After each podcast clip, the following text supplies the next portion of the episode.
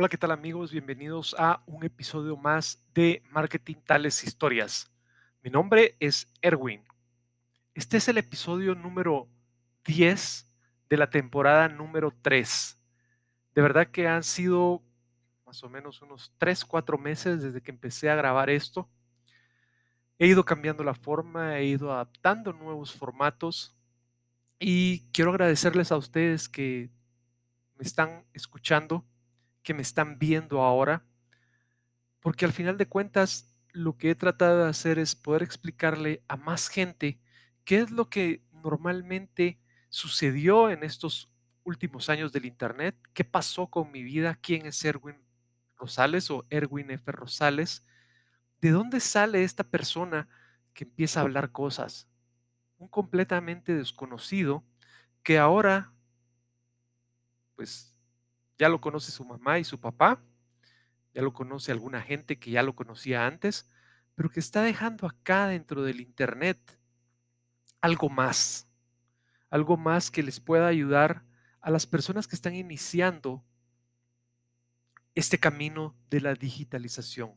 En medio de esta pandemia, pues sí, definitivamente que sí, en algún momento se tenía que hacer.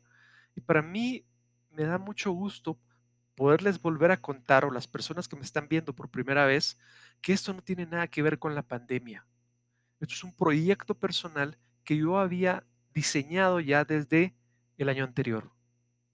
Es por eso que cuando ustedes buscan en las redes sociales Erwin F. Rosales, se van a dar cuenta que es la única información que ustedes pueden conseguir de mi persona y que van a encontrar las cuentas creadas en noviembre, diciembre del año 2019.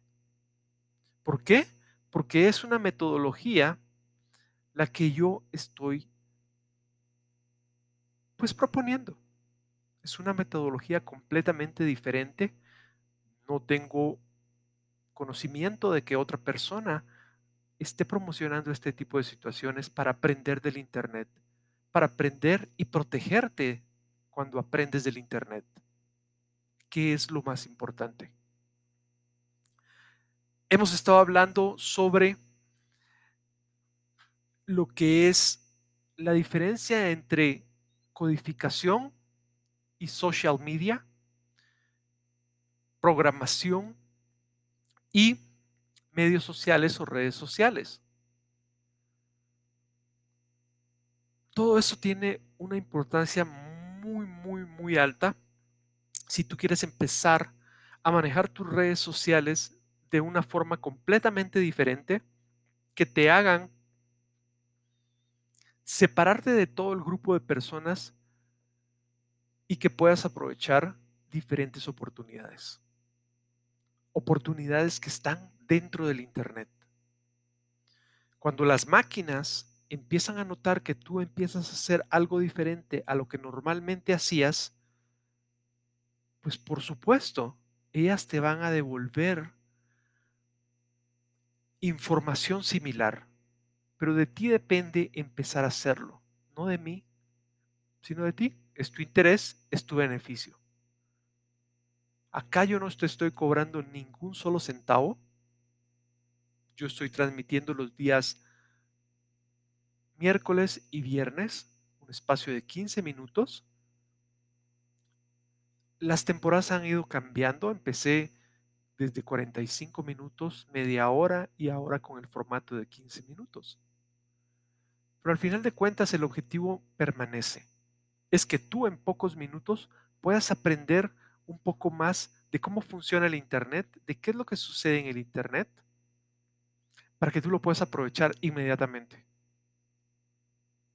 que aprendas de las experiencias de otros, que aprendas de mi experiencia, que sí, muchas veces no fue tan sencillo, pero gracias a Dios estoy acá y puedo contártelo.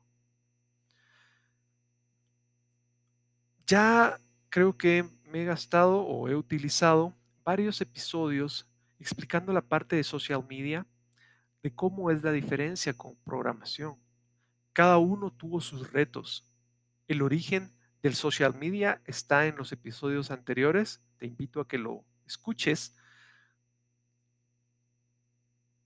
Y quiero terminar esta serie de episodios con la parte de la informática, la parte de la programación. Ellos también han tenido sus propios retos en los últimos años. Desde el año 2007 al 2020, haciendo una inflexión en el 2014, como vimos en, los, en el episodio pasado de los ciclos de siete, han existido tecnologías que les han venido a cambiar completamente todo el panorama a estas personas. A los programadores, sí, a ellos me estoy refiriendo, a los ingenieros informáticos. Y es algo tan curioso porque al igual que te sucede a ti, donde te están diciendo de que si no eres o tienes conocimiento digital te quedas atrás, también a ellos les sucede. También a las personas de la informática les sucede. ¿Por qué? Porque los lenguajes de programación absolutamente, o la palabra absolutamente está mal utilizada ahí, los lenguajes de programación los dejan a ellos completamente fuera del juego si no logran hacer el cambio a lo nuevo. Si algún informático me está escuchando, sabe de lo que hablo. Negocios muy fuertes, negocios muy grandes, que perduraron por ser ellos pioneros, de la noche a la mañana, bueno, entre comillas, de la noche a la mañana, porque ya sabemos cómo funcionan, ya sabemos que hay convenciones mundiales donde se anuncian ese tipo de situaciones y esas disrupciones no vienen cuando amanece y cuando sale el sol.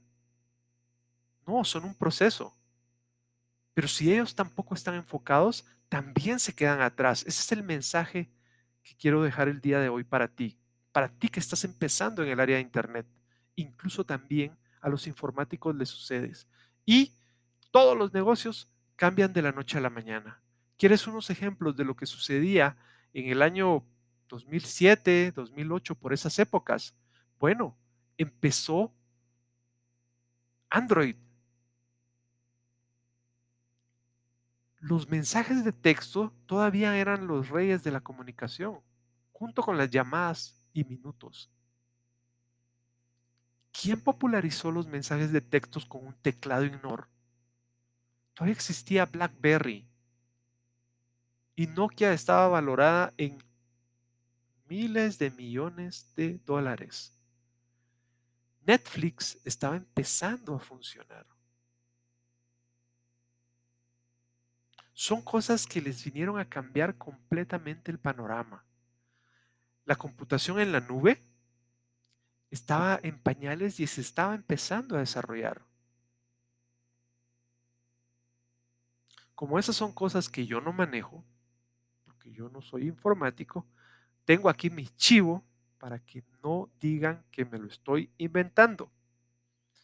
El iPhone llega en ese momento. Los móviles empiezan a competir directamente con el número de las PCs que tenían las personas en sus casas. La tecnología de estar en una computadora pasa al móvil. Eso fue un cambio completamente diferente. Es un cambio que ellos le llaman responsive, donde tienen la habilidad de cambiar el formato de lo que tú miras en una pantalla de computadora hacia lo que tú miras en una pantalla de teléfono.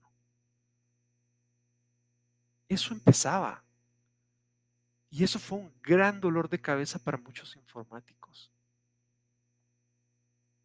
no para aquellos que lo pudieron prever y lo pudieron ver como una tendencia.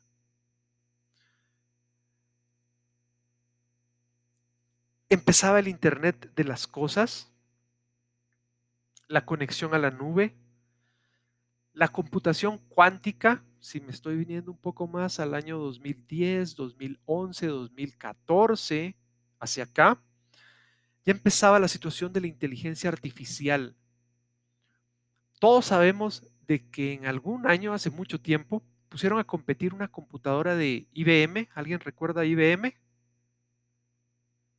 La grande de las computadoras de los años 80, competidora directa de los Apple. ¿Alguien la recuerda? puso a competir al campeón de ajedrez. Pues nuevamente por esos años ya tenía una nueva versión. Un sistema que se llamaba Watson de inteligencia artificial. Y ya no lo ponen a jugar ajedrez, sino que lo ponen a jugar Jeopardy. Ese juego o ese programa que tú miras en la televisión o que puedes ver en la televisión. Bueno, también lo puedes buscar en el internet. Sí, su nombre y la tecnología se llama Watson y es inteligencia artificial que ya está con nosotros desde hace un par de años. Eso cambia completamente todo. Los retos de ciberseguridad empiezan a hacerse más notorios. ¿Por qué? Porque empiezan a incrementarse la cantidad de dispositivos en poder de los usuarios. Con nuevos sistemas o sistemas que se están perfeccionando aún. Está la parte de eh, NUI, Natural User Interfaces, que es básicamente que la computadora puede entender gestos, pueda aceptar comandos desde gestos. Ahora tú lo tienes tan sencillo dentro de tu teléfono, donde solo programas o automáticamente, dependiendo del dispositivo que tengas, la gente sonríe y ella toma una fotografía. Eso empezaba en esos años. La impresión 3D, la robótica que se estaba masificando, no creando, masificando. Los robots vienen desde los años 80. La secuenciación de genes en el área de medicina, la nanotecnología y toda la parte de las neuroconexiones. No le quiero decir neuromarketing porque en realidad es son dispositivos para entender mejor cómo funciona el cerebro humano, que hasta estos momentos no se ha podido conocer. Entonces, solo te pongo aquí unos ejemplos. Si quieres una aplicación más, tú lo sabes, el gobierno tuvo que transformarse, los gobiernos de todos los países tuvieron que transformarse. Y uno de los principales retos que tuvieron estas personas, pues, retos, oportunidades, dinero, fue donde tuvieron que transformar toda esa información que existía en papel, que existía dispersa, metida en diferentes servidores, para poder integrar toda esa información y empezar a hacer algo que se llamó gobierno 2.0.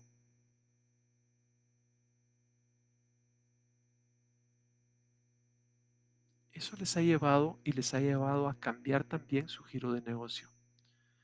Adicionalmente a eso, imagínate que vienen las redes sociales, donde la gente empieza a llenar de información las redes sociales y no es la Internet, es propiedad de empresas privadas o empresas públicas, pero me refiero a públicas porque cotizan en la bolsa, adquieren capital de personas públicas, no porque sean del gobierno. Entonces, ¿te das cuenta realmente lo que sucede dentro del ecosistema de Internet?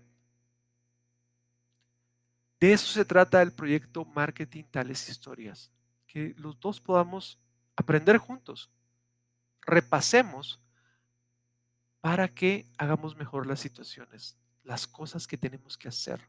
En este momento lo más importante es que aprendamos a digitalizarnos, Sí, hay mucha gente que ya lo sabe hacer, pero ¿qué sucede con todas las personas que aún no lo hacen?